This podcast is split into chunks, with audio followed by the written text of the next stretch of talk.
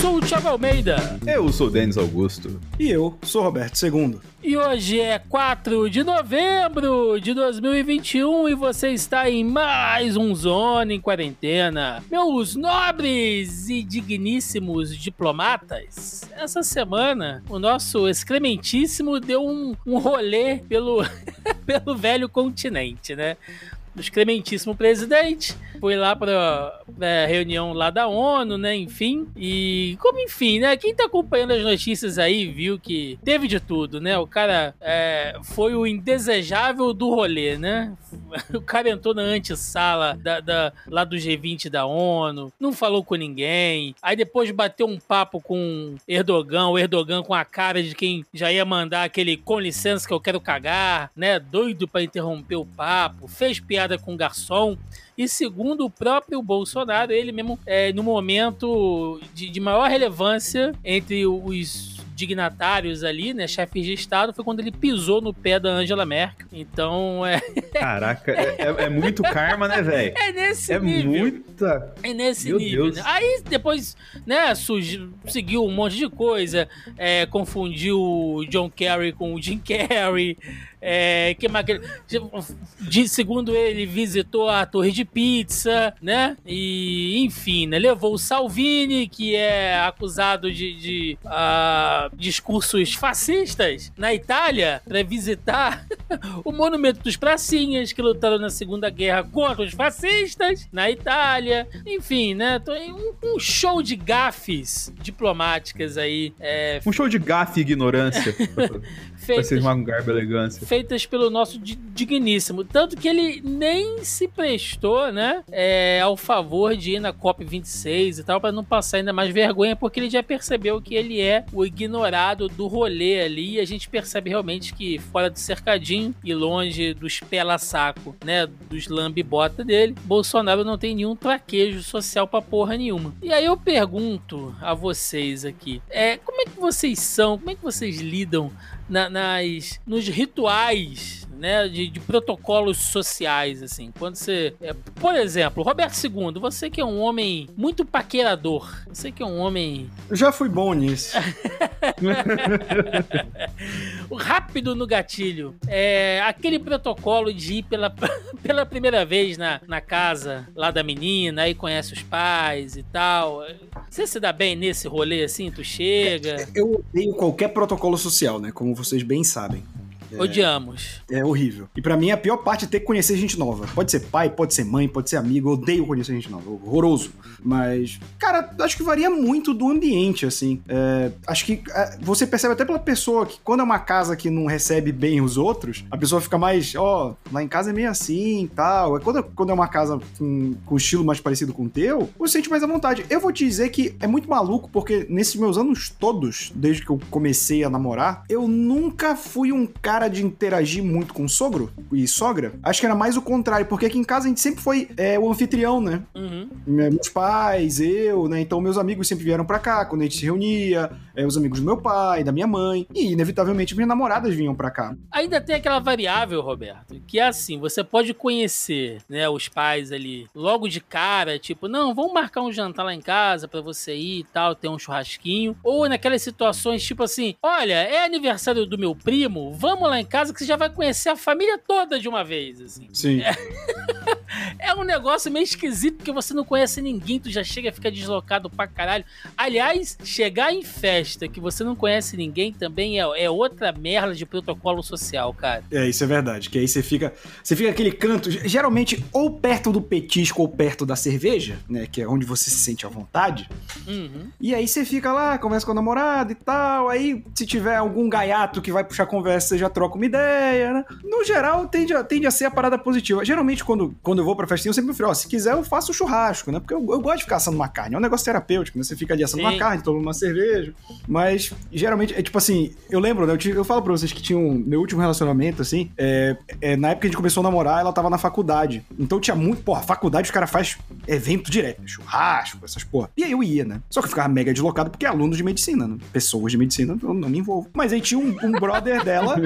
Não se envolve mais. não me exato. envolvo. É, eu já estava demais nesse. Mas Mas aí tinha um, um brother dela lá que era viciado em videogame. Mano, era só eu sentava ali na mesa com a cerveja. Vamos falar de Zelda aqui? Pá, ia a noite inteira. Aí é bom. Aí Pô, é é bom demais. Mas também tem uns protocolos sociais que são terríveis, assim. Por exemplo, Denis Augusto, velório. Como é que se comporta em velório, Denis? Cara. Pô, você jogou uma filha da Denis puta. tem cara daquela pessoa que chega no velório e não sabe o que faz, se, se fala com parentes do defunto, se reza, se chora. A pessoa. Velho, eu fico. dou encostado assim. Quem, quem vir falar, eu falo, tá ligado? É, eu fico, fico com apoio no caixão e fico falando, né? Não, nem tanto. não, cara, assim. Como assim? Tu chega no velório e não fala com ninguém, Denis? Encosta no canto, fica lá. Não, cara, eu, de logicamente. porteiro de sepultura. os parentes mais próximos a gente vai, cumprimenta, né? Dá os pêsames e tudo mais, assim, mas depois disso você, você fica lá um tempo, tipo, escolhe um, um lugar, fica um tempo assim, tipo, em respeito ao defunto, né, cara? Você não vai, né, tipo, cumprimenta a galera e vai embora, tá ligado? Então, assim, é, é um momento que também que Passa tem muita correndo reflexão fazendo aquele high five, né? é, né, cara? Nossa. Porque assim, tem, o- você falou def- é, defunto, você falou velório, tem um perfil de velório que é muito. que eu acho muito filha da puta, que é o cara que vai pra porta do velório fazer piada. Que é o cara assim que. Tipo, pô, pô lembra o dia lá que tava com o compadre e tal, assim. Você não sabe como é que tá o humor da pessoa lá dentro, você não sabe se ela tá sofrendo demais com o rolê e tal, assim. Mas tipo, eu, eu acho que isso faz parte do luto também, Denis. Tipo, re- tem a galera que, que reage dessa maneira, assim, com humor, eu acho. Não, cara, mas sabe, eu tenho um lance, tem um lance, Roberto, nesse- nessa parada, que assim, quando é parente próximo da família, até vai, tá ligado? Até vai, porque era muito próximo da figura que morreu. Agora vem um cara aleatório, saca? O Zé Graça. O Zé é, Graça. o Zé Graça, tá ligado? É esse que eu tô falando, tá ligado? É esse que bate a raiva, que você vê. Tipo assim, pô, a família inteira ela tá lá lamentando, tal, assim, tendo uma momento de reflexão. O cara tá lá fazendo stand-up na porta da, da- do velório, tá ligado? Eu já vi muito disso, tá ligado? Isso, isso sim, eu acho que é um tanto quanto agressivo, irritante, Isso, saca? isso me lembrou uma história de velório. Hum. Que não, não tem a ver com, com stand-up, mas de uma situação inusitada. Uns, acho que tem uns 10 anos atrás, isso, talvez. É, quando meu avô morreu, aí a gente tava no velório, e foi um velório que, tipo, é, geralmente velório tende a ser um dia no máximo, né? Pra, pra tipo, no- já no dia seguinte ter o, o enterro. Do meu avô demorou um pouquinho mais, porque meu avô, é, em Macapá, ele era uma pessoa conhecida, né? Então, tipo, muitas pessoas iam prestar homenagem e tal. E, e a gente ficou lá, tipo, é, saía só pra ir, tipo, como a gente era os parentes mais próximos, era ficar o dia inteiro no, no velório, voltava só pra almoçar, jantar, tomar um banho e ficava lá. Quando ficava muito tarde, voltava pra casa e os parentes, tinham parentes que dormiam, né, geralmente esses lugares grandes têm lugar pra se acomodar. E aí na, na manhã seguinte, acho que foi por, perto do horário do almoço, foi o enterro. E aí, cara, a gente fica madrugada, né? Passa o período de tristeza, você conversando com as outras pessoas, tem quem fica rezando o tempo todo. E fica aquela, aquela conversa de dia a dia. hein? Você tá, eu fiquei conversando muito com meus tios, tenho tios que são próximos da minha idade, a gente é como se fosse primo em questão de diferença de idade. E aí no dia seguinte, que é o dia do enterro, né? Quando tem, aí muita gente, cara, gente pra caralho. Aí eu comecei a olhar assim pra aquela sala de velório meio cheia, né? Olhei pra um lado, olhei pro outro e virei pro meu tio e Caio, já reparou que tem muita mulher nesse enterro? Ah, não, Roberto. ele, ele- não, ele olhou pra mim. É, tem bastante. Eu falei, e a maioria dessa não é parente nossa, né? Ele falou, não. Eu falei, porra, nosso avô era um filho da puta mesmo, né? Caralho. Ah, meu avô, meu, meu amigo, quem não fosse parente ali que tomasse cuidado, porque o velho era perigoso. Facão amolado demais. Tu é né? doido, rapaz. Ele já tava, ele tava na terceira mulher e dizem que antes de morrer ele já tava ajeitando a quarta. Que isso, cara. Só não engatou porque não deu tempo, né? Exatamente, a morte chegou antes, mas... Cara, que, que é, é foda essas coisas. Mas eu vou te falar que, assim, pode ser família de namorada, pode ser enterro. Eu topo o que for, cara. O, o- ruim mesmo, o protocolo social, pra mim, o pior de todos, talvez seja o novo ambiente de trabalho. assim. Quando você chega pra trabalhar num, num lugar novo, porque tu não sabe quem é o filho da puta, tu não sabe se alguém vai querer te passar aquele Tô vivendo isso nesse momento. Tu não sabe se alguém vai querer te passar aquele, aquele trote de boas-vindas que tem gente que acha que é engraçado pra caralho, né? Não, eu vou dar uma pegadinha. Esses dias eu vi um cara que foi trabalhar numa loja de tinta e deram um banho no cara de tinta, assim. Tinta, tinta, tipo, derru- derrubaram uma lata de souvenir. Eu acho que eu assim, vi cara. isso, cara. E o cara com a maior cara, tipo, joinha, tipo, ou é isso ou eu volto pra fila do desemprego, sabe? É, é- é super constrangedor, assim. Nossa, eu detesto, cara. Eu detesto começar a trabalhar num novo ambiente que você não conhece ninguém. Pra mim, acho que é o pior protocolo, assim, porque você vai pisando muito em ovos, tu não sabe quem é o doidão, tu não sabe quem é o cara da. que faz intriga, quem é o puxa-saco do chefe. É uma foda, cara. É uma foda. O bom. Eu, eu lembrei de uma história. Ah, A gente tá falando, é, queimando as coisas aqui, né? Queimando pauta, né? O, o antigo serviço meu teve uma vez que teve uma injeção de grana lá, eles tiveram que contratar umas pessoas, né? Contratou duas pessoas pro comercial tal assim. E contratou um homem e uma mulher. E aí eles começaram a trabalhar externo. E, e o cara, tipo assim, primeiro dia trabalhou certinho externo, voltou. Segundo dia passou mais tempo lá. Terceiro dia ele passou, mas tipo, puxando conversa, coisas aleatórias da vida, tá ligado? Tipo, quarto dia pra frente era só, tipo, conversa doideira, tá ligado? É aqueles bichos de, de faculdade, tá ligado? Que esse cara que vive pelo rolê da faculdade, não pela faculdade, tá ligado? Aí, velho, teve uma época que ele começou a dar uns perdidos. Parecia, não vinha outro dia e tal, assim. E ele teve uma vez que, tipo assim, ele, fo- ele foi e não voltou mais, tal, assim. E a galera perguntou: o que aconteceu que você sumiu? Aí, tipo assim, a gente falou brincando, "Ah, às vezes esse cara foi preso, né? Ele é meio doidão do rolê. E o cara foi preso de verdade. Ele simplesmente bateu num- numa moto, assim, não deu assistência, e a polícia pegou o cara. E, tipo assim, desapareceu e não deu satisfação pra ninguém, tá ligado? Mas é isso, cara. É, é, é, é foda, entendeu? Am- Ambiente de trabalho novo é uma foda, cara. Mas enfim, né? Protocolos sociais estão aí pra gente seguir. Pelo menos a gente. Protocolos sociais estão aí pra serem quebrados. É, ou serem quebrados também, né, cara? Mas pelo menos aqui no Zona em Quarentena a gente não segue nenhum protocolo social, muito pelo contrário, aqui a gente faz de tudo para ser o mais antissocial possível, sempre que a sociedade é representada pelo cidadão de bem que não cansa de desgraçar esse nosso Brasil no nosso primeiro bloco de notícias. Começando aqui o nosso primeiro bloco de notícias, aquele rolê internacional, o link do UOL. Covid-19 volta a crescer na Europa, América e em países como China e Rússia. Enquanto o aumento da vacinação derruba o número de casos, hospitalizações e mortes no Brasil, alguns desses indicadores voltaram a crescer em diversos países na América, Europa e em nações como Rússia e China. Os motivos vão desde os baixos índices de vacinação em países da Europa Oriental, onde crescem os casos e mortes, ao aumento da circulação de pessoas em regiões com imunização avançada, como Canadá e Inglaterra, onde as mortes crescem em ritmo menor do que a dos últimos casos. E aí, a matéria segue destrinchando aí cada região, fala o que está acontecendo na, na China, na Rússia, fazendo comparações aqui, né, continente americano, enfim.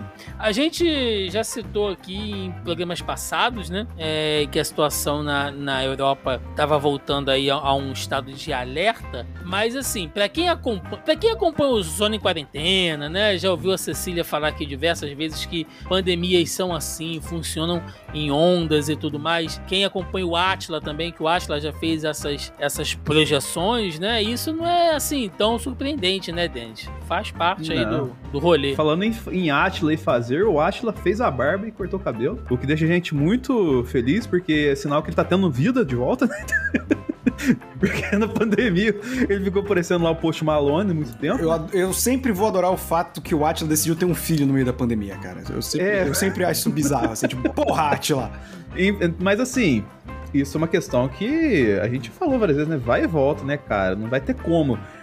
Vai- é, a pandemia e o coronavírus, mais, mais precisamente, vão ser recorrentes na vida da gente. A gente tem que saber lidar. Logicamente, aumentam os casos, mas e os óbitos, tá ligado? Quem vacinou tá mais tranquilo nesse ponto, né, Roberto? É, cara, e, e isso é importante lembrar também que tem o Brasil, ele demorou a engrenar, mas quando ele engrenou, cara, a gente tá num ponto bem avançado de vacinação, né? Apesar dos esforços aí do Mandrião, mas isso ajuda muito. E países como a China, cara, um terço do planeta vive na China, saca? A gente às vezes esquece isso, né? Mas tem esse fator também. E óbvio que na China que já teve surtos, você priorizou áreas que já tiveram corona pra vacinar dos que as que não tiveram.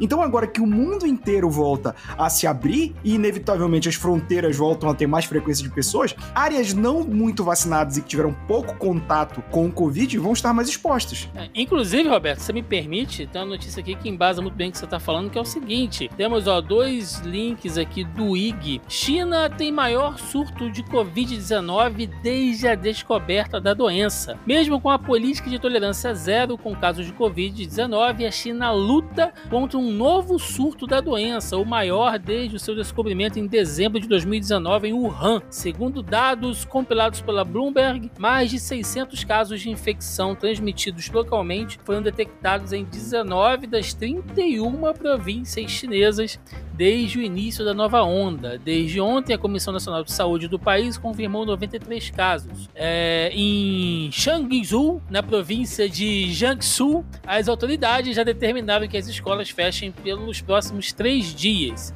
Em Zhongjiang, o governo iniciou um programa de testagem em massa e na capital Pequim, a vida, a venda de passagens de trem estão suspensas. E em contrapartida, outra notícia é que China pede que a população estoque comida em meio a novo surto. O governo da China pediu aos cidadãos que estoquem suprimentos de necessidades diárias e que as autoridades tomem medidas para garantir o abastecimento adequado de alimentos, à medida que o país adota é, medidas cada vez mais rígidas para conter o mais recente surto de Covid-19. Isso é, é foda porque, assim, a China tem gente que só um caralho, né? E aí você pensa, ah, 600 pessoas né? Digamos que siga aquele parâmetro de um para um, né? Que, que uma pessoa infecte mais uma. Aí de 600 você dobra para 1.200, né? Aí de 1.200 para 2.400 e vai indo, cara, numa proporção bizarra, né? E quando o governo da China pede que se estoque comida, é, e aqui não é teoria de conspiração nem, nem nada disso não, gente. É, é só baseado, tá? Na, na... na desgracença que a gente tá vivendo há tanto tempo. Sim, e que e, e como o governo da China lida com a divulgação de notícias, né? Que a gente sabe que é uma coisa extremamente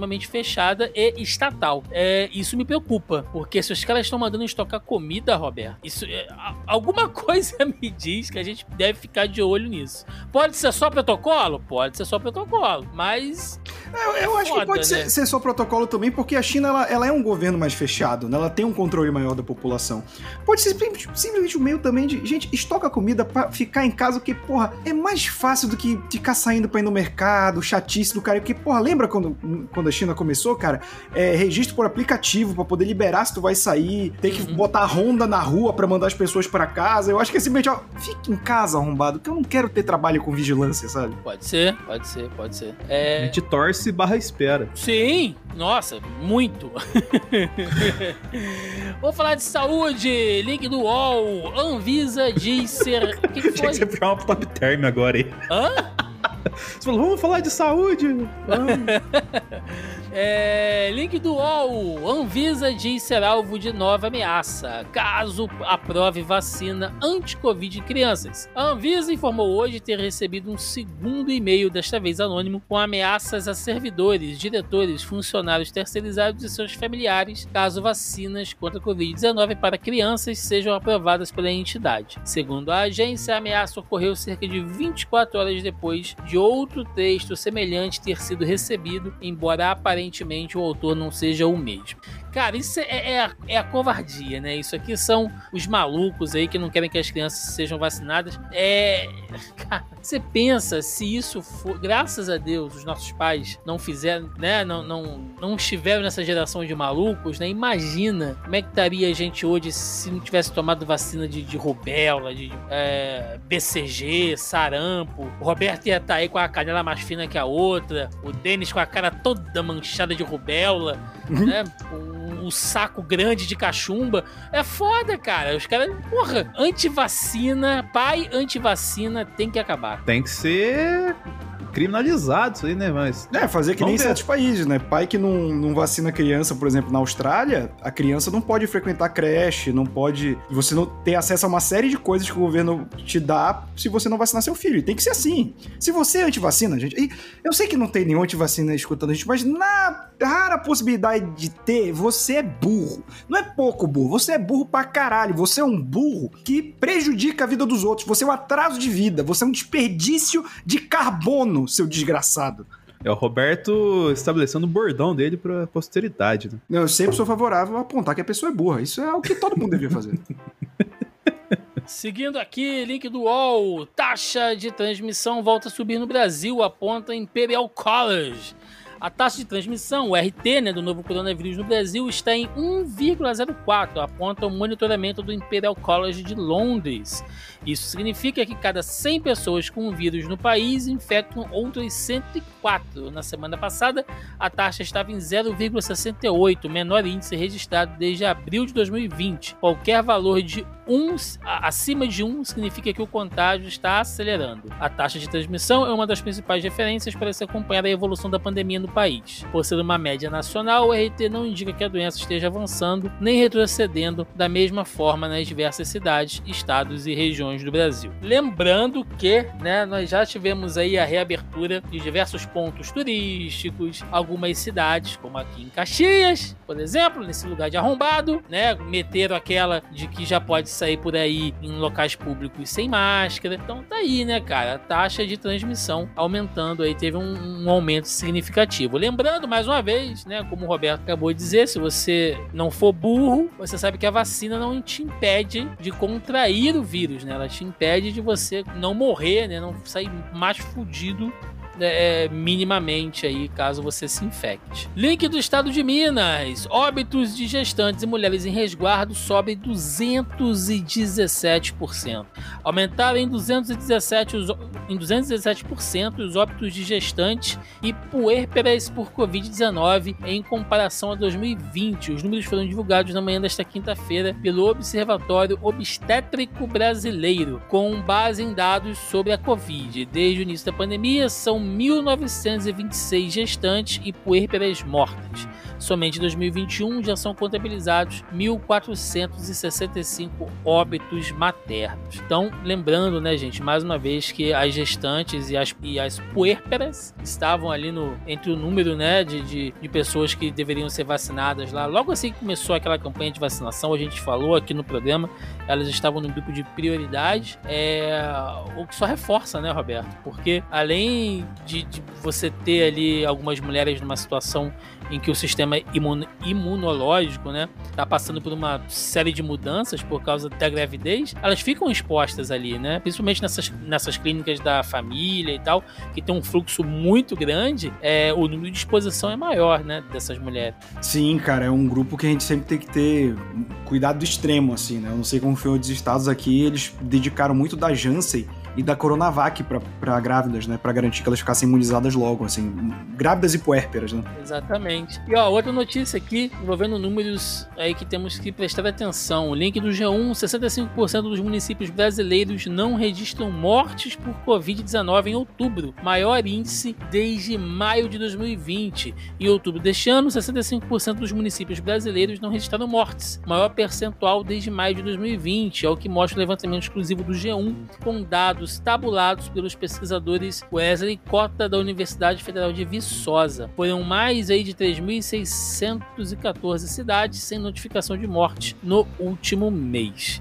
Então, no geral, né, gente, temos um quadro é, interessante e mostra, olha só para vocês verem como são as coisas, né? A gente acabou de dizer aqui que o número de transmissão está aumentando. A gente teve um número, certo? Sigam aqui o raciocínio. A gente teve um aumento no número percentual lá do RT, né, de que as pessoas estão se infectando mais, é, inclusive o número de óbitos entre gestantes, enfim, aumentou. Porém, o número de mortes gerais em 65% dos municípios caiu, provando mais uma vez o quê? Né? Que agora que a gente já bateu aí pelo menos 70% da imunização aí da população adulta, é só realmente comprova o que a gente fala aqui sempre. A gente acabou de falar aqui sobre vacina, cara, né? Vacina não vai te impedir de contrair o vírus, porém vai impedir, vai, vai diminuir as chances que você morra, né? A não ser pessoas, de novo, né? Uh, em condição de, de, de risco, como as grávidas, como a gente acabou de falar aqui, né, Denis? Exatamente, cara. É,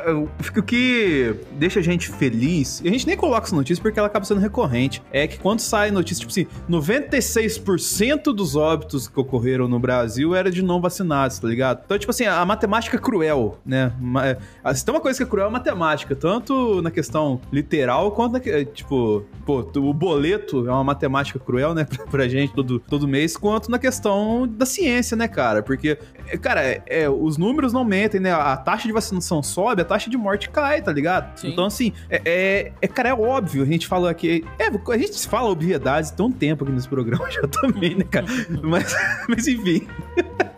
Link aqui da Agência Brasil. Pfizer testa medicamento contra a Covid-19 em brasileiros. Os testes clínicos de um medicamento contra a Covid-19 começaram a ser feitos no Brasil. A pesquisa desenvolvida pela Pfizer utiliza a molécula PF073211332, um antiviral da classe dos inibidores de protease. Segundo a farmacêutica, o remédio administrado via oral já mostrou potencial para ser utilizado contra o novo coronavírus. E aí, a matéria segue aí mostrando quais as etapas desses testes, né? Mais uma vez a gente falou em edições passadas sobre o medicamento da Merck, né? E agora a Pfizer aí também está fazendo testes de medicamentos uh, que não, né? Somente é, a vacina e tal. E o que é bom, né, Roberto? Porque você mesmo é um cara que sempre fala aqui que a indústria farmacêutica não tá aí para fazer caridade para ninguém, né? E pelo menos quando você aumenta o jogo, quando você aumenta aí a, a essa balança cruel, né, de oferta e demanda, uh, existe uma chance de diminuir um pouco aí o, o, o, valor desses medicamentos que estão em fase de teste ainda, mas a gente sabe que assim, né, que, que for implementado, é, visto aí a, a necessidade que tem, né, essa, essa demanda por medicamentos assim, eles não vão vir tão baratinhos, né? É, Thiago, e eu queria puxar um assunto baseado nisso. Vocês repararam que depois que a vacina começou a entrar em larga escala. Morreu o famoso tratamento precoce? Sim. Ninguém mais fala porra nenhuma, né? Ninguém, agora as compras estão andando com a fase, ninguém mais fala, né? Ou seja, nenhum porra, foi mal, galera, tava doidão. Não, o governo agora tá agindo como deveria desde o início porque ele viu que ele fez merda. Ele só nunca vai admitir isso. É. é quando que ele admitiu qualquer outra coisa, né, cara? É, mal, mal ou bem, Roberto, foi um efeito também da CPI, né? Porque mesmo Sim, que, sem dúvida. que ninguém tenha sido condenado, né? Ninguém ainda, é, enfim, a gente não, não tenha um efeito direto ainda. Só de você levantar nomes, só você expor, né? É, algumas pessoas, algumas empresas que estavam diretamente ligadas nisso, é, esses influenciadores aí que entraram lá na lista, essa galera de YouTube aí bolsonarista, uh, esses políticos que estavam fazendo lobby para é, essas farmacêuticas que iam trazer é, remédios e vacinas com, com, valor completamente superfaturado. Enfim, uh, só de você expor isso, você já inibe, né, cara? Porque mal ou bem, é, ninguém quer ficar atrelado a essa merda, né, cara? Assim, mas é, é bem isso aí que você falou. Seguindo aqui pro ramo de política, já que a gente falou de CPI, link do Poder 360. Bolsonaro pergunta a Tedros Adhanom, sem shortinho, a origem do coronavírus e gargalha. O presidente Jair Bolsonaro perguntou com uma gargalhada, em seguida o diretor-geral da OMS, Tedros Adhanom, qual é a origem do coronavírus. Fez a pergunta em uma conversa informal no sábado em Roma, na Itália, onde aconteceu o encontro do G20, grupo de países com as 20 maiores economias do mundo. Ainda estamos estudando, nós precisamos saber, é muito importante, respondeu Adanon. O Bolsonaro seguiu com uma boa resposta e deu uma gargalhada. É, é aquele tipo de coisa que ele, depois eles, eles vão querer usar para recorte, né? Tipo, aí, ó, o, o próprio Tedros Adanon falou que a China, né, e tal, e aí alimenta toda aquela máquina de, de, de conspiracionista aí que a gente sabe o que é e tal, mas Tedros Adanon, Roberto, um cara criado nos bares aí, da, da, da nos guetos, né? Moleque piranha. Um moleque piranha, né? Fumando seu cigarro, tomando a sua cerveja ali de, de, de shortinho e crop, não vai cair no papo do Bolsonaro, né, velho? Isso aí, macaco velho já, bicho. Porra, cobra criada. Isso aí não vai cair, meu irmão. Porra. Ele pega o seu shortinho, vai pro boteco e fica tudo certo. É do Zadanon tem uma cara de, daquele jogador de sinuca de fim de noite, cara o último a sair da, da, da, mesa lá da sinuca, cara. Aquela, aquela mesa já com um tijolo na, na perna direita superior. É, é, essa aí, completamente desnivelada. Pô, não, o cara botou três tijolos, amigão, o problema é muito maior que esse. mas, mas, você sabe qual é o segredo desse tipo de sinuca, né, né é. Thiago? Você tem que beber pra você ficar mais torto que a mesa, que aí compensa.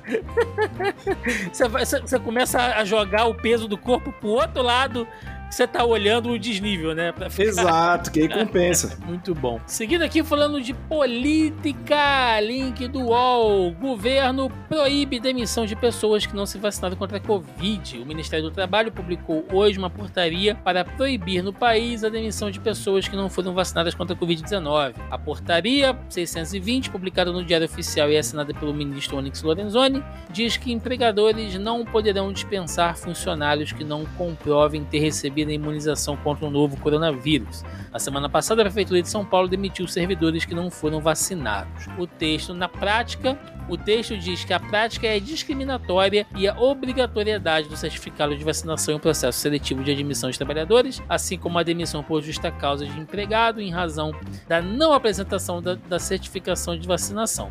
Ou seja, né, tá aí o Ministério aí do, do Trabalho dizendo, né, através do, do, do Onyx Lorenzetti, que não pode demitir quem não se vacinou. Assim, cabe uma discussão realmente sobre isso aí? Cabe, né? Porém, é, é engraçado como que o, que o governo é liberal com as empresas de maneira seletiva, né? Quando, quando convém, segundo aí o que foi né, é, acordado com, com, a reforma trabalhista, né, o empregador pode fazer o que ele quiser. Inclusive, se não quiser dar, dar hora extra, ele não precisa dar hora extra, né? Se quiser fazer uma redução de salário ali, ele pode fazer e tal. Mas mandar embora por causa de vacina, aí não. Aí é demais, né? Cara, é, é engraçado, né, como isso funciona. Segundo meu pai, que é advogado, é inconstitucional isso. Então não vai passar. É só mais trabalho pro STF e depois, ah, ditadura da toga, né? Essas coisas. É, mas assim, eu acho muito bizarro que durante a pandemia você tem essa questão da vacina, né? Isso tá rolando não só no Brasil, nos Estados Unidos, em outros países, na Europa também. E aí você vê os americanos reclamando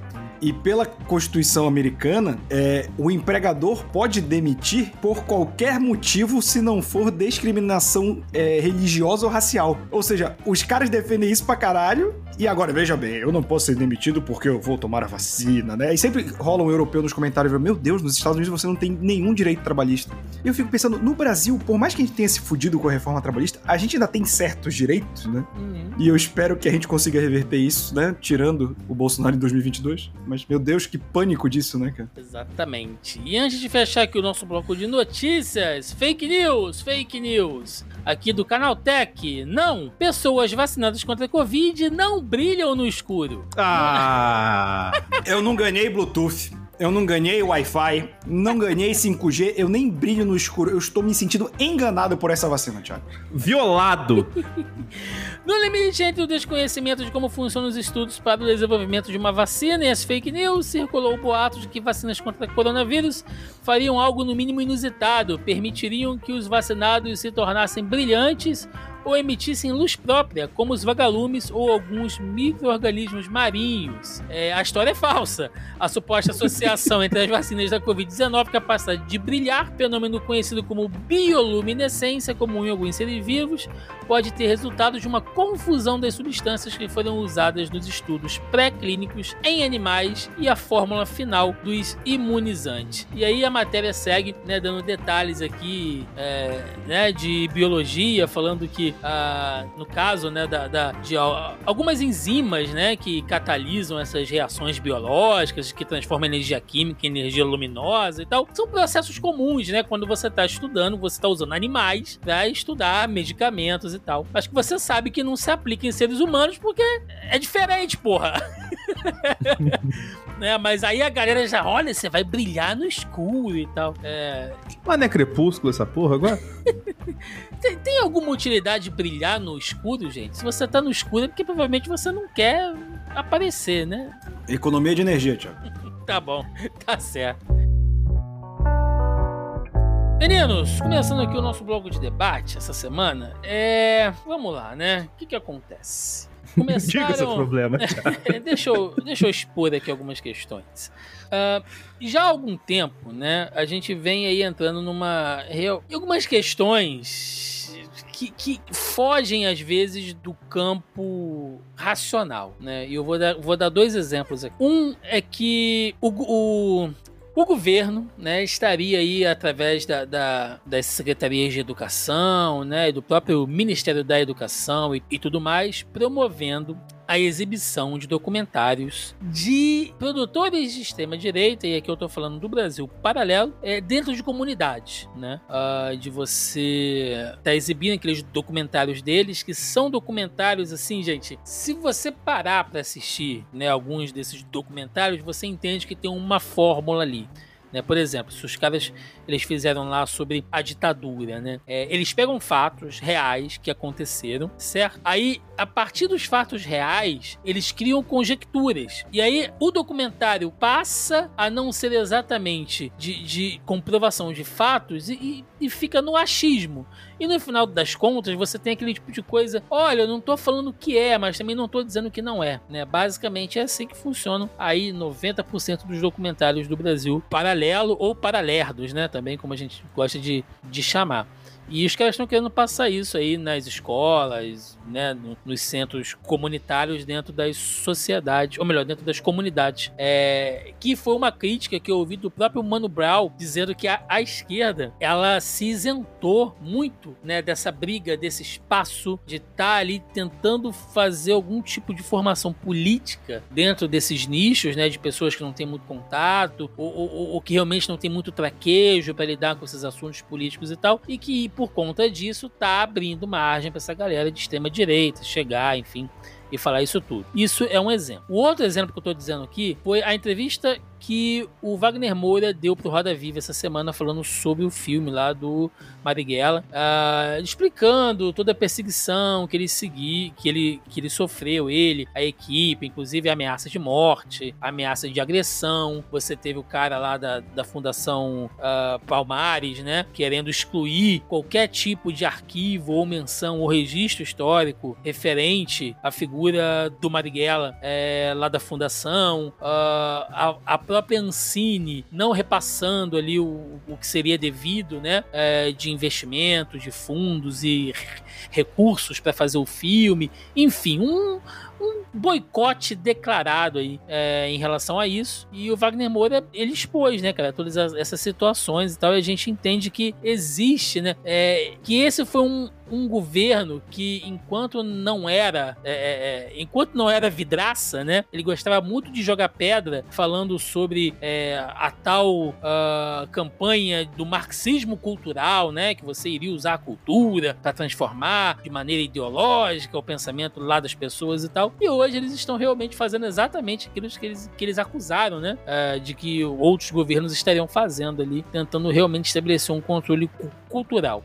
E aí, o que que isso implica? O nosso papo aqui sobre a questão de pandemia e tudo mais. Digamos, digamos que por uma desgraça da vida, Bolsonaro continue nesse governo ou que outra pessoa ideologicamente é, alinhada com ele entra, enfim. Se esse tipo de coisa continua, gente, uh, os registros históricos, os registros acadêmicos, o que será ensinado nas escolas depois, a gente não sabe, cara. Pode ter realmente uma reviravolta aí, livros de escola totalmente tendenciosos, totalmente é, mentirosos até, omitindo fatos, é, dizendo que esse governo fez o que pôde, sabe? Que houve uma grande perseguição e tal. Então, hoje, hoje, talvez exista realmente uma necessidade de uma guerra cultural para a gente trabalhar em cima disso. E eu queria saber a opinião de vocês, aí, começando pelo Roberto II. É, é preciso um, um, um, empenho maior, Roberto, nessa área, assim? Tu, você, você, chega a ficar com medo, assim, de que realmente, por mais que o governo caia, né, é, ele deixe um estrago considerável, bicho?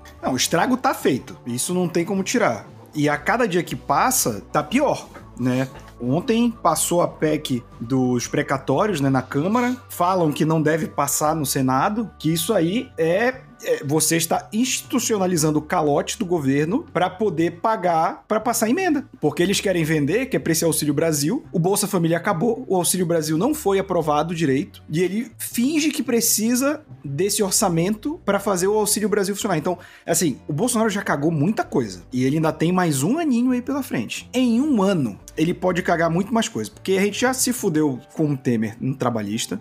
A gente tá sofrendo uma desindustrialização fodida. A gente tá vendo o preço de tudo subir, a inflação ir pra casa do caralho, sabe? E em si um ano, a gente tem aqui essas fotos. se essa parada dos precatórios passar, se o correio for privatizado, se houver um leve desmonte do SUS, que já estava rolando até que a pandemia chegou, a gente vai ter um Brasil em 2022 bem fudido. E eu digo fudido até preocupado, porque também cria-se a impressão de que assim que entrar o Lula em 2022 vai melhorar tudo. Cara, o Lula vai pegar quase terra arrasada em 2022, supondo que ele vá ganhar a eleição. Torcendo muito, inclusive. Mas. Então, eu acho que tem que se também ajudar a pensar que qualquer candidato que não seja o Bolsonaro e que não tenha políticas parecidas com o Bolsonaro, porque é aquilo que a gente sempre fala, né? A diferença do Dória pro Bolsonaro é que o Dória pelo menos sabe falar, mas a agenda política é muito similar. Então qualquer político que entre para tentar reverter o estrago que o Bolsonaro fez, vai precisar de muito tempo. Dois mandatos no mínimo. Fala isso tranquilamente, não é, é porque o Lula é o principal candidato contra a gente. O que o Bolsonaro tá fazendo é, é muito difícil você construir algo, mas você destruir é muito fácil. E o que tá acontecendo hoje é uma destruição do Brasil. O setor da, da cultura é o que mais sofre porque, historicamente, conservador pensadores de extrema direita odeiam arte. Porque a arte é uma expressão que foge do que eles entendem, da burrice deles. Então, para eles, toda a arte é de esquerda, quando não é, não é necessariamente. Eles só entendem na hora de se apropriar. Na hora de fazer canal no YouTube pra distorcer fato, pra mentir, isso eles entendem de produção de conteúdo. Mas para entender que existe uma pluralidade, eles não entendem. E aí, quando o Wagner Moura vai lá e diz que não vai comentar porque o Bolsonaro é burro, a resposta do Bolsonaro é: tá vendo? A esquerda não quer dialogar. Como é que eu vou. Cara. Isso para mim parece até choque de cultura. Sabe? É, é o, aquela que o Renan fala: quando você pega um pedaço de pau, a outra pessoa quer logo conversar. É a arma do diálogo. É o cara vindo com um pedaço de pau pra cima de mim, eu falo, não. E ele falou: oh, você não quer dialogar, caralho. É, é, isso que tá acontecendo hoje no Brasil. Então o que a gente tem que fazer é não permitir que, que essa falácia prossiga, entendeu? É, e tirar o Bolsonaro em 2022. Acho que, tipo, a gente não pode pensar em nada que não seja tirar o Bolsonaro em 2022, que senão essa conversa vai toda pro, sei lá, fumaça. Denis? Cara, eu não tenho nem o que adicionar. É, então, muito obrigado. É, Mas sério, cara, porque assim, o... na verdade eu tenho mais é que perguntar pro Roberto. Assim, eu concordo, logicamente, com as informações dele. Mas, assim, a questão do, do diálogo, eu fico pensando muito nessa questão, cara, porque de um lado. Fica muito essa questão que eles falam, ah, eu não vou ouvir eles porque eles não ouvem a gente. E fica, tipo, essa, essa briga de um bicudo com o outro tal, assim. Pra, como que a gente. Vamos colocar assim, como que a gente conseguiria dialogar com esse, ligado? Qual estratégia a gente utilizaria? Qual Brasil paralelo a gente utilizaria para chegar nesses caras? O que, que você acha, Roberto? Cara, tem muito conteúdo de esquerda sabe? É, é, foda. E não é nem necessariamente de esquerda, porque não precisa ser de esquerda. Exato. Sabe? É tipo. É, a gente, fala, a gente fala de esquerda aqui por causa da brincadeira não, não, que a gente não, sempre faz. Mas, é porque. Sim, mas o, o, lance que. Você cara, só precisa de. Tem um mínimo de bom senso, né, cara? Já extrapolou a questão de esquerda e direita. Cara, rolê, eu não digo nem bom senso. É, e, e, quem acompanha a gente sabe que a, o meu maior desespero com bolsonarista é que você não está mais preso na realidade. Uhum. Você fala uma coisa, o cara tira um fato do cu, ele repete a exaustão, e você mostrando por A mais B, o cara diz que você é comprado. Então, cara, eu vou te falar, é, coisas que eu gosto. Eu, eu, sou um apaixonado por história, por geografia, eu gosto de consumir, eu estudo essas coisas mesmo sem, sem ter obrigação. Não é por trabalho que eu faço isso, eu faço por lazer mesmo. E eu consumo, por exemplo, alguns podcasts. Você que não tem muito tempo, gosta de escutar podcast de uma hora ou menos, procura o História em Meia Hora. Boa. É, é, é essa a proposta. 30 minutos e ele ainda tem um, tipo, apresentação, tem uma propaganda do, do apoia-se dele no meio. Então você tem aí 20 e pouquinhos minutos sobre um tema específico. Cara, ele já falou sobre a definição de comunismo, de socialismo, já falou sobre a Itália fascista, já falou sobre a Segunda Guerra, e ele sempre fala, ele tem dois podcasts, ele tem um maior, né, que é ele e outro cara falando, mas o História Meia Hora é muito conciso, cara, e ele, ele é muito correto também no que ele no que ele se propõe a fazer, é sobre história, então eu não tô nem falando, cara, um canal de esquerda, um canal de direita, tipo. É... Não, tipo assim, vou interromper você rapidinho, Roberto. Vai, vai, porque, cara, não, isso, isso, eu tô, isso eu tô ligado, ligado? Conteúdo eu sei que tem. Mas como é que a gente faz o cara ouvir o história em meia hora, dedicar 20 minutos dele pra ouvir o história em meia hora e não dedicar 3 horas pra ouvir mas o Monark isso, Mas isso, de novo, eu volto aqui, é o que o Mano Brown falou, né? Quando eu citei aqui, o, o Roberto até já se adiantou aí, né? Que eu falei que é, você tem uma ausência dos movimentos de esquerda nesse papel uh, de instrução, dentro dessa, dessa formação de base política dentro das comunidades, meio que se ausentaram disso, uh, e dando espaço para a extrema-direita, eu não estou dizendo que obrigatoriamente você tem que ensinar um conteúdo, entre aspas, de esquerda e não de extrema-direita. Não é isso. O fato é que né, uh, você tem movimentos que a princípio eram né, um pouco mais ligados aí à esquerda, é, meio que trabalhando com essa base, né? E você sai, você abre espaço, você abre brecha, né? Você,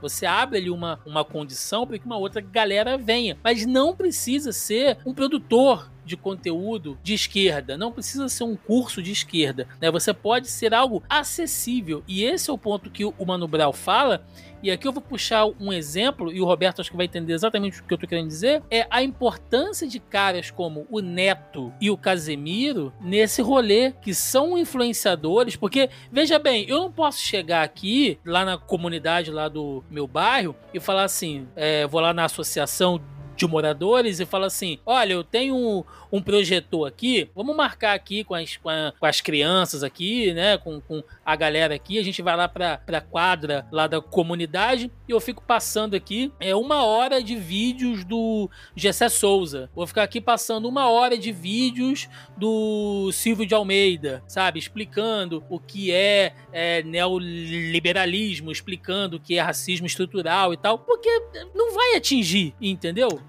não vai atingir. Você precisa de influenciadores, você precisa de vozes que falem com essa galera é, de maneira mais popular e a partir disso você abre portas para que, sim, de repente, é, tem um professor de história dentro daquela comunidade que pode trabalhar melhor isso, entendeu? Tem algum filósofo, algum pensador, algum artista, alguém que se comunique com essa galera numa linguagem que seja mais acessível, Denis, porque, de novo, não é você ensinar conteúdo de esquerda ou ensinar conteúdo conteúdo de direita. É você instruir essa galera com o básico para que quando esse conteúdo tendencioso, seja ele de que ideologia for, bater lá, o cara tenha o um mínimo de pensamento crítico para dizer, porra, isso aí tá errado. É, fazer minimamente atraente, né, Thiago? Então, tá Thiago, mas eu acho que isso é uma visão que a gente tem da, que, que eu acho que tá errada. A, a gente fala como se não houvesse, existe, mas é uma competição desleal. E aí eu acho muito importante o Neto e o Casimiro, por quê? A, a, galera da direita, e aí eu tenho que rotular, eu não tenho como tirar esse espectro da esquerda e direita. A galera da direita se vendeu como se fosse apolítica. O MBL, bicho, o MBL se vendeu como um movimento apolítico. O MBL é claramente de direita. O Lógico. Bolsonaro é um cara que. Elegeram porque... candidatos, pô. Mano, o Bolsonaro, ah, ele é a nova política. Ele é deputado há 27 anos, filho da puta. Ele não é novo em nada, sabe? Então, tipo, o Casemiro e o Neto, ele ainda, ele ainda estão nesse espectro, tipo, ah, esse cara não é político.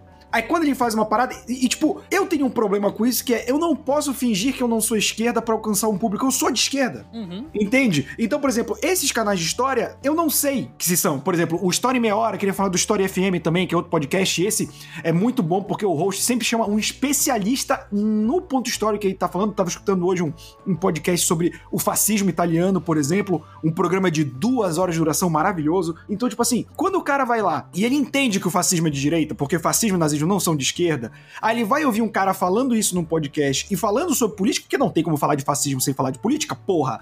O cara fala, ah, olha aí, muita política. Vai se fuder. É, é, para mim é, uma, é, um, é um negócio desleal por isso. Então, quando eu falo aqui que tem que apontar na cara e chamar de burro, é pra pessoa que é burra, pra pessoa que, que tem isso, ter vergonha de ser burra. Sabe como você cura ser, ser burro? Procurando informação. Sabe? Essas pessoas têm um orgulho essa pessoa, ela. E eu não tô falando que se você tem formação acadêmica, você é inteligente. Mas, por exemplo, eu não vou discutir com a Cecília se ela me traz uma informação da área dela, que ela é uma especialista, e eu sou um jornalista. Eu não tenho nem formação de jornalista científico. Eu sou um jornalista esportivo e cultural, sabe? Porque o que ela me apresenta vai de contra o que eu falo. Entende? O problema é, é esse, entendeu? E aí você envelopa isso como se fosse algo apolítico e as pessoas compram. E aí quando você aponta fatos, eu vou apontar um negócio que não, mas o Roberto é de esquerda. E aí a gente fica nessa, não, não, não tem mais é, influenciadores aí mais de bom senso. Porque, cara, se o cara ficar em cima do muro, ele não vai comentar a política. Se ele se declara politicamente, ele perde o público. A gente entrou numa sinuca de bico muito grande nesse sentido, Thiago. Ô, Sim. Ô, ô, Roberto, eu vou apresentar um case. Porque, tipo assim, o que você falou, cara, acaba ficar muito envelopado numa coisa que fica superior ao que o povão atinge, ao que o povão consome, tá ligado? Esse é o grande X da questão. Vou dar um exemplo aqui de uma coisa que aconteceu recentemente, que eu achei muito da hora, que é o perfil Twitter que chama Acervo Maria do Conceição Tavares. Você conhece? Não. Sim, é economista. Então, é, tipo assim, esse perfil surgiu em finalzinho de outubro, tá ligado? E começou, os caras começaram a usar, tipo assim, é, que ela fica pistola no negócio, né? Meio portuguesa, parece o Abel Ferreira falando. E, tipo assim, e, tipo assim, E ela xingando o voz aluno, de tá velha ligado? fumante é, maravilhosa, Aquela cara. voz assim, tá ligado? São tecnocratas! Todos tecnocratas! Eu adoro essa mulher, bicho. Então, aí, tipo, começa com. Começou com essas bobeirinhas, tá ligado? E aí começou, tipo, dar um vídeo lá de 30 minutos, de 30 segundos falando um insight economia, vai lá um minuto, um minuto e meio, e foi crescendo o perfil, tá ligado? Hoje o perfil que começou no final de outubro tá com qua- quase 40 mil seguidores, tá ligado? Mas o quê? Começou na bobeira, começou atingindo, entre aspas, uma ira, uma raiva, que a gente sempre fala aqui, né, Thiago? Que o ódio constrói tudo, o amor não constrói nada. Mas tipo, começou, tipo assim, uma manifestação de ódio, sendo essa mulher é engraçada, um cigarro na mão, falando rouco pra cacete, tava assim, tipo, é- essa mulher me representa pra caralho, puto pra caralho também. E aí começa nisso, é, é- é esse perfil começou a colocar devagarzinho os insights de economia, tá ligado? E aí, tipo assim, o perfil foi crescendo. Você vê os tweets dela agora aqui, ó. 1.5 mil curtidas, 20 mil um trecho dela no Roda Viva, tá ligado? E tipo assim, colocando uma questão de educação mais. É... Mais, mais não, uma questão de educação correta que atinge um público maior, mas sem ser aquele negócio que parece ele- ah, superior, tá ligado? Divindade e tudo mais assim. Eu acho que, tipo, é, é saber fazer abordagem, tá ligado? Não é tipo assim, é esse, esse ponto que eu fico pensando, como fazer, tá ligado? Sim, sim, e, e- e só pra contrapor, não, não digo nem contrapor, mas só pra complementar o que o Roberto falou. É, a grande questão é que às vezes não é realmente se você se isentar, né? Tipo, ah, eu sou de esquerda, então eu não posso me isentar disso na hora de passar um conteúdo e tal. Até porque você vai procurar, né, é, é, bases e conteúdos é, de acordo com que conversam contigo, certo? Mas, por exemplo, o fato é que do outro lado, né? E aí, quando eu chamo de lado, que eu tô chamando essa galera de extrema direita maluca mesmo, como o Brasil paralelo, é. Eles se vendem assim, fazem questão de se vender assim, né? Do cara chegar lá, dentro, sei lá, vai dar um curso, vai dar uma palestra e ele vai falar assim: gente, eu vou recomendar aqui livros de autores conservadores. Olha, gente, esses livros aqui são livros é, que vão te contar a história pela direita. Então, assim, o cara, ele já. Ele coloca totalmente enviesado esse conteúdo que ele vai te ensinar. E aí, quando você chega é, fazendo um contraponto, parece que você tá fazendo uma disputa. Quando que, na verdade, não é disputa. Se você apresentar um fato real, ah, vamos falar de ditadura. Vamos, vamos falar. Ah, foi golpe, não, não foi. Gente, você tem um regime de governo eleito democraticamente e os militares vão lá e distorcem aquilo e assumem o poder, é golpe. Ponto. Entendeu? E aí vem essa galera pra relativizar. Não, veja bem, mas não foi golpe, teve participação da sociedade civil e tal, bababá, bababá, bababá. Mas foi golpe, caralho. Entendeu? Então, não é você. Você não precisa ser de esquerda, você não precisa ser liberal, você não precisa ser o caralho que for pra chegar e falar isso. Esse é o ponto que eu tô querendo dizer, entendeu? Mas em contrapartida, essa galera vai chegar e vai falar: olha, a esquerda sempre ensinou que foi golpe, mas não foi bem assim. E aí é que mora a maldade. Porque o cara ele vai falar exatamente tudo o que aconteceu, ele vai narrar os fatos,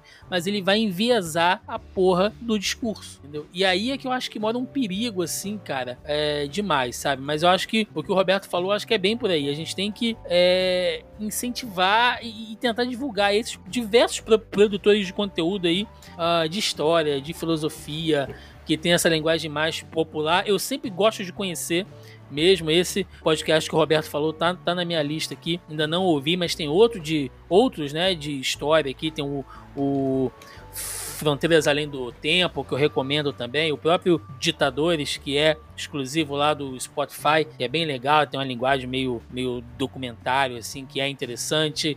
Uh, o dos meninos lá do xadrez verbal, né? Que tem tanto o xadrez verbal mesmo, tem o Fronteiras Invisíveis do Futebol, que fala sobre história também, história e política. Então, sabe, tem, tem muita coisa bacana aí que você pode divulgar, é gratuito, sabe? É, é tentar furar essa bolha, velho, porque se a coisa continuar assim, vai ser difícil, cara. Vai ser difícil. Roberto, me deixa assim de cara, molecada de 13, 14 anos. Ah, porque a esquerda, não sei o que e tal. E você para e tá, velho, mas o que, que você acha que é a esquerda? Não, porque a esquerda, não sei o que. Tá, mas isso, isso não é ser de esquerda. E Thiago, e tu entrou, tu acabou de citar um ponto muito importante. Eu inclusive peço desculpas ao JP que o programa de hoje tá cumprido, mas a direita, ela conseguiu fazer uma parada que a religião faz, que é ela te convence que existem respostas fáceis.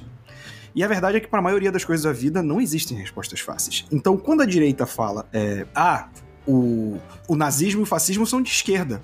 Por quê? Ah, o Mussolini era do Partido Socialista Italiano quando ele entrou no governo. Então, isso faz dele um socialista. E isso é verdade. Ele era do Partido Socialista. Só que quando tu, tu estuda o fascismo, tu vê que o fascismo ele se aproveita principalmente da classe trabalhadora iliterada, por ele dar essas respostas fáceis. E o Mussolini viu nisso a possibilidade, porque ele discordava, ele queria, ele era do, da baixa burguesia, ele queria chegar na classe operária, só que ele achava que os socialistas é, tinham meios que ele não gostava, e ele viu que com o fascismo ele chegava mais fácil, então ele queria o poder. Não foi uma questão. Então, ou seja, eu te expliquei em 30 segundos algo que é muito mais complicado, que a direita diz, ele era do Partido Socialista, então ele é de esquerda, entende? E aí eu acho que a gente nunca vai chegar nesse patamar que é explicar que as coisas não são fáceis. Quando você quer uma resposta fácil, por exemplo, fatos são fatos, mas você também pode. E isso é uma das coisas que eu mais gosto. Você pode debater conceitos. Conceitos, opiniões não são absolutas. Então, por exemplo, esses dias eu tava vendo, até nesse estilo que, que o Denis falou, do acervo,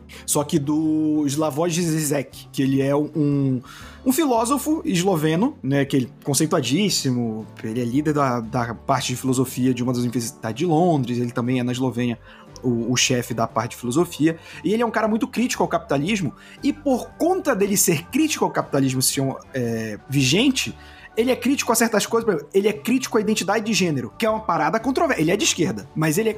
Porque ele fala, não, ele, eu sou absolutamente 100% a favor das, das pessoas que lutam pela identidade de gênero ter seus direitos. Pessoas trans, pessoas não binárias, pessoas. 100%. Mas ele é contra a categorização porque ele acredita que a categorização de você como hétero, como bi, como pan é imposta pelo capitalismo. E ele fala que é uma marra que a gente precisa se livrar. De ficar rotulando nesse sentido, entendeu? Então ele vai tanto ao extremo que se você colocar simplesmente ele é contra a pauta identitária, alguém de esquerda com conhecimento um pouco mais raso vai chegar e falar: ah, então ele é racionário, entende? É, é, é complicado, mas eu acho que a gente tem, e principalmente pra molecada, que a molecada acho que já tem muito problema, né, com 14, 15 anos. A vida é difícil e ela vai seguir mais difícil. E se você for burro como você é agora, ela vai ser mais difícil ainda. Sim, sim, e, e isso que você falou funciona exatamente pro nazismo também, né? Porque quando começou aquela, aquela discussão idiota, né, se o nazismo era de direita ou de esquerda, é, um dos argumentos era que, mas é o Partido Nacional Socialista dos Trabalhadores, é quase igual o PT. É, não, Sim, filha é... da puta! Inclusive, Thiago, é por isso que a Coreia do Norte é melhor que a Coreia do Sul, porque ela é a República Democrática, Democrática da, da Coreia. Filha então, da ela claramente é uma democracia, né? Pelo nome, porra velho, aí você para pra poder estudar, e é isso que você tá falando. É, cara, já existiu o Partido Comunista na Alemanha. Gente, pelo amor de Deus, mas os nazistas bateram de frente com eles. Caralho, mas um dos maiores, um dos maiores empecilhos pra, pra conquista nazista foi a porra do Stalin, caralho. Porra, vocês são burro, sabe? É, é, é um negócio assim quase desesperador. E aí, eu tava outro dia falando aqui com uns amigos sobre é, a gente começou a entrar nesse papo de uh, a liberdade de expressão e que não sei o que, que não sei o que lá e tal, e o negócio foi parar no, no, no fundamento do que é a democracia, e aí a gente já tava falando de, de Rousseau e tal, e, sabe? Uh, e, a questão da Revolução Francesa, e os caras, não, porque a esquerda na Revolução Francesa falou, mano, para, calma, filha da puta. As coisas de esquerda ou direita vão começar a ser daí. Mas não tinha nada certo, não tinha nada combinado. Foi um período maluco, assim, de, de revoluções e ideias muito, muito rápidas. Não dá para você pegar também todo o contexto histórico, sabe? É igual. É, é, esse, e eu acho isso super nocivo você ver uns caras fazendo vídeos assim: Jesus era de direita ou esquerda? Como se o conceito de direita ou esquerda, apesar que se Jesus viesse hoje ele seria de esquerda, mas é, é, se os conceitos de direita ou esquerda esquerda que a gente tem hoje, Roberto, fossem claros há dois mil anos atrás. Não, e, e, fossem absolutos, né? É, Direita e se... esquerda não é absoluto, cara. Tipo, é o que a gente fala. Nos Estados Unidos, entre muitas aspas, os republicanos são a direita e, a, e os democratas são a esquerda. Mas mesmo o democrata mais à esquerda, ele não é tão à esquerda quanto o partido de centro no Brasil, porque a gente tem outra criação política, a gente tem outras influências do que os Estados Unidos. Sim, cara. Se você pega todo o conceito da Revolução é, Bolivariana, é totalmente diferente, sei lá, da, da, da, esquerda liberal do governo do PT, né? Que foi implementado aqui, que era muito mais de centro-esquerda do que, sabe? Então, velho, é, é exatamente isso que você falou. É você querer colocar a pílula, tipo, olha só, a resposta é essa aqui. É, é, é a porra da faculdade pelo TikTok, sabe? É o cara falando, não, em dois minutos eu vou te ensinar o que é o comunismo. Não vai, não vai. O cara pode até te indicar um livro, te indicar um, sei lá, um pensador, alguém para você correr atrás, ele pode te dar até o conceito, mas se você não estudar, se você não ler, não vai adiantar. E eu acho que esse talvez hoje seja o maior obstáculo que a gente tem, ainda mais num governo que aparelhou o MEC de uma maneira, né, que colocou um ministro da educação que não sabia falar português, depois bota o outro lá que, que é o maluco da, da, da, que achava que a Universidade Federal era só para plantar maconha, era só para fazer laboratório de droga, e agora tem lá o, o esse, esse pastor aí que é extremamente perigoso e malicioso. Então, cara, essa geração agora, gente, eu acho que a gente vai ter que tratar. Se você vê um adolescente hoje falando merda, seja paciente, porque nem tudo é culpa dele, não. E chegamos agora ao final de, de mais um Zona em Quarentena aqui, né? Excursões caloradas. E, gente, aquele momento de notícias bizarras, estranhas, aí que a gente sempre traz no final para tentar dar uma aliviada, né? E uma aqui que foi enviada por um dos nossos ah, amigos. Ah, peraí, peraí, peraí. peraí o... Então, esse momento é importante porque o André falou pra gente assim, ó, não fala mais chocolate não, porque tá difícil aqui em casa. Ah, então não vamos falar mais, ó, ó crianças, o Andrés não vai dar chocolate para vocês, hein? Hoje, porque o, o, pai o pai tá cansado de chocolate. Mas pizza ele vai dar. Pizza, pode ser. Pizza ele vai dar. Qual é a pizza mais cara que tem? A pizza de quatro queijos. Vocês podem pedir. Não, pede a pizza da, a, a, da casa, que a da casa é sempre mais, mais completa, tá isso ligado? Isso aí, isso aí. Pode pedir que o pai banca. O pai vai dar. O pai banca. Link aqui do Jovem Nerd. Carro dos Flintstones circula por Maringá em protesto contra preço dos combustíveis. O famoso carro dos Flintstones foi visto nas ruas de Maringá, no Paraná, na última semana. Inspirado na animação da Hanna-Barbera, o veículo circulou pelas ruas da cidade na última segunda-feira. Segundo o G1, essa foi a forma que uma dupla encontrou para protestar contra a alta no preço de combustíveis. E aí na foto vocês veem os caras fazendo cosplay de, de, de Flintstones aqui com, com o carro. Ó, oh, eu vou te falar que o carro tá bem feitinho, hein, velho. Tá, os caras fizeram próprio, bonitinho, cara. Tá bem feitinho. Agora eu pergunto, Roberto, não é bem sem combustível, porque o cara vai gastar energia, né? Ele vai gastar aqui energia, porque o carro dos, dos Flintstones, você tinha que correr, né? Levando o carro. Aí tu vai ficar cansado, vai ficar com fome. Vai ter que comer uma costela de brontossauro. Vai ter que comer uma costela de brontossauro, ah, o osso que tá sendo vendido no mercado, porque carne esquece. Agora é osso. Tá caro, o feijão tá 9 conto o quilo, né? E aí? Gente, não tem pra onde correr não, cara.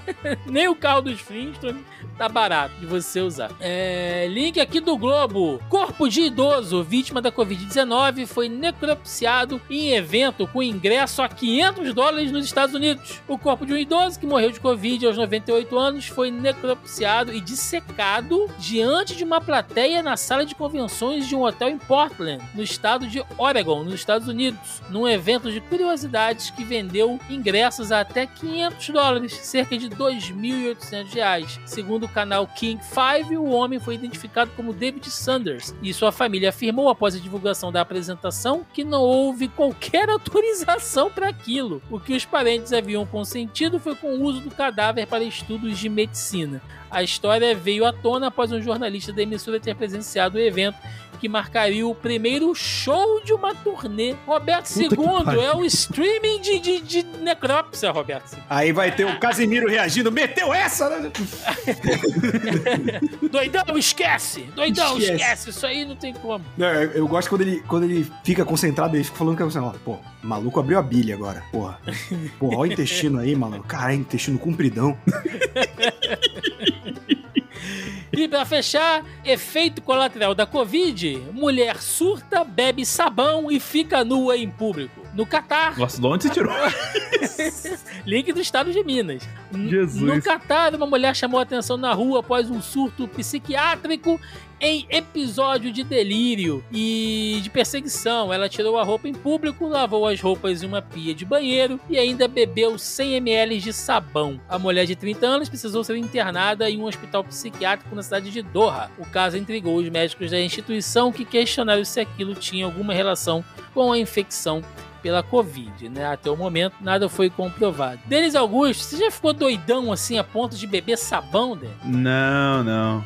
Ainda não. Qual foi a pior coisa que você botou na boca quando você tava doidão, Denis? Ah. Então, o, o recadinho da semana. olha, olha aí. Então vamos lá, aquele momento então aqui, senhor Denis Augusto, um homem que tá aí atarefado, né, cheio de trabalho aí, mas sempre fazendo as melhores montagens reptilianas da gente. A galera adorou lá o- Ah, mas foi top, né, cara? Ficou excelente. a montagem. Então, Inclusive, só falando, a gente tá trabalhando tanto que a gente tem dois programas 91. Fui notar isso essa semana só. faz- no, no próximo, no próximo a gente acerta a conta. tô lambendo muito sabão. Pensamento do dia com Denis Augusto. Saiba contar as pautas dos seus programas. Eu, cara, eu notei isso porque o JP perguntou é, semana passada, mostrou. Ih, caralho, cara, eu, eu nunca entendo o número dos seus programas. Eu fui lá nas pautas aqui, de fato, que é lá no 91, a gente repetiu o 91 duas Essa vezes. não foi a imitação de JP mais merda que eu já ouvi na minha vida, Denis. Parabéns. É... Senhor Roberto II, este homem que adora a protocolada social na casa dos sogros. Dicas de amor, recadinho do coração com o Roberto II. Namore alguém que você consiga assistir o Casimiro reagindo a comidas de rua coreana junto. É maravilhoso. Esse homem é o puro suco do entretenimento. Se, um- se isso chegar aos ouvidos de Casimiro, Casimiro, eu te amo, cara. Sensacional. Então, aquele momento agora para recadinho, jabás, o que vocês tiverem aí. Denis Augusto. Pra galera que tá acompanhando o trampo da gente aí, o, o pai tá cansado, que nem o, o Thiago também tá falando no começo do programa, mas tá produzindo algumas coisinhas aí. A, a esse momento já deve ter saído a crítica de Eternos que a gente fez lá, criticando esse filme que mudou umas coisas na Marvel, como pode isso?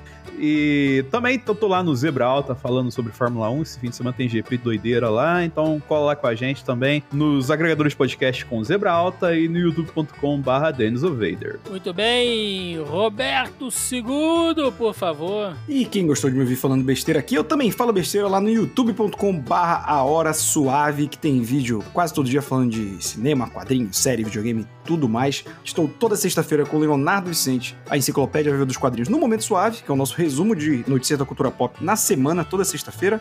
Estou aqui na casa também com o Fala Animal do nosso querido Leonardo Vicente, segunda-feira sim, segunda-feira não, e quinzenalmente lá no Mansão N falando de Batman. E vem novidade aí.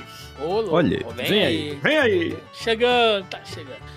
Bom, não podemos fechar aqui jamais sem enaltecer, sem glorificar de pé os nossos amigos da Audio Heroes, audioheroes.com.br, que é quem nos ajuda semanalmente editando e trazendo este programa de cretino para vocês. Então, se você tá aí ouvindo o podcast, né, e quer ingressar em um trabalho, precisa de um trampo de edição, vinhetas, locução, produção, logo, publicação e consultoria, não só na área de podcasts aí, mas de qualquer tipo de edição audiovisual, entre em contato com a, galera da Audio Heroes, audioheroes.com.br, entre em contato lá, os caras vão fazer um orçamento, vão te dar uma consultoria bacanuda para você. E o cupom dessa O semana? bom dessa semana, né, aqui verificando a luminescência, né, do, do nosso editor que já foi vacinado, temos hashtag JP Pisca Pisca, porque o Natal tá chegando, eu quero botar o JP pelado, abraçado na minha árvore de Natal, né, Que isso, jovem? piscando,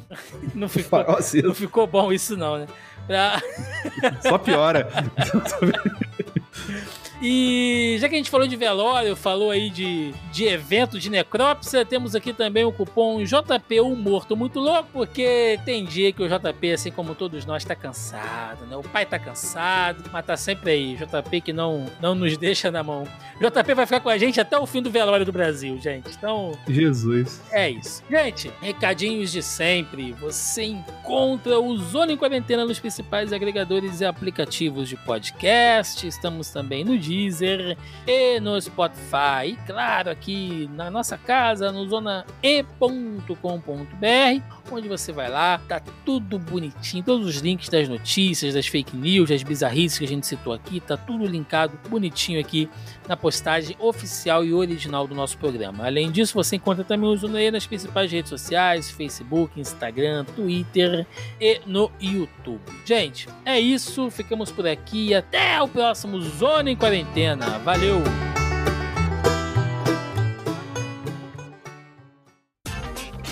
Este episódio foi editado por Audio Heroes.